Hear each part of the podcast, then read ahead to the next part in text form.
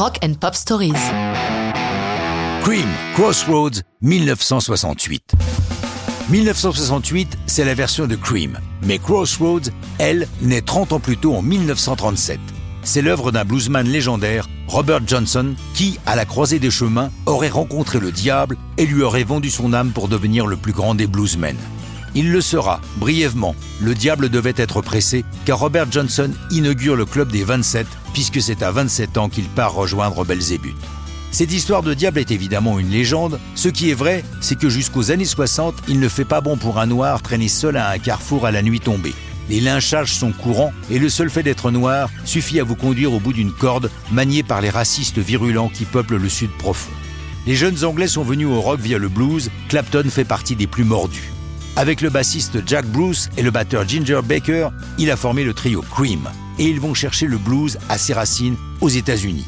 Le dimanche 10 mars 68, au Winterland de San Francisco, ils enregistrent quatre chansons, dont Crossroads.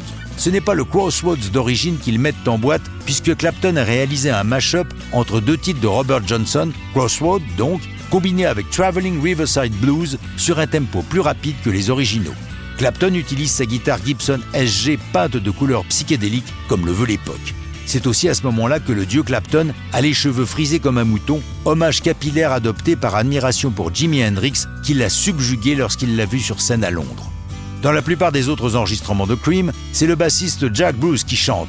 Mais là, c'est Clapton qui est au micro. D'ailleurs, à la fin de cette version, on entend Bruce annoncer Eric Clapton, please, superposé sur le Thank you de Clapton.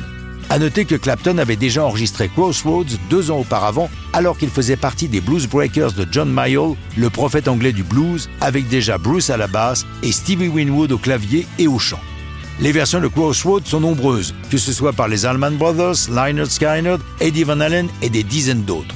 Pour Clapton, Crossroads a marqué sa vie. Ce n'est pas par hasard que son Greatest Hits de 88 s'intitule Crossroads et qu'il a donné aussi ce nom au centre de désintoxication qu'il a fondé à Antigua. Enfin, en 93, lorsque Cream est intronisé au Rock and Roll Hall of Fame, les trois vieux complices jouent Crossroads. Aujourd'hui, Bruce et Baker nous ont quittés, mais Clapton, le survivant, maintient vive la flamme du blues, et ça, c'est une belle histoire de rock and roll qui vient de là, qui vient du blues.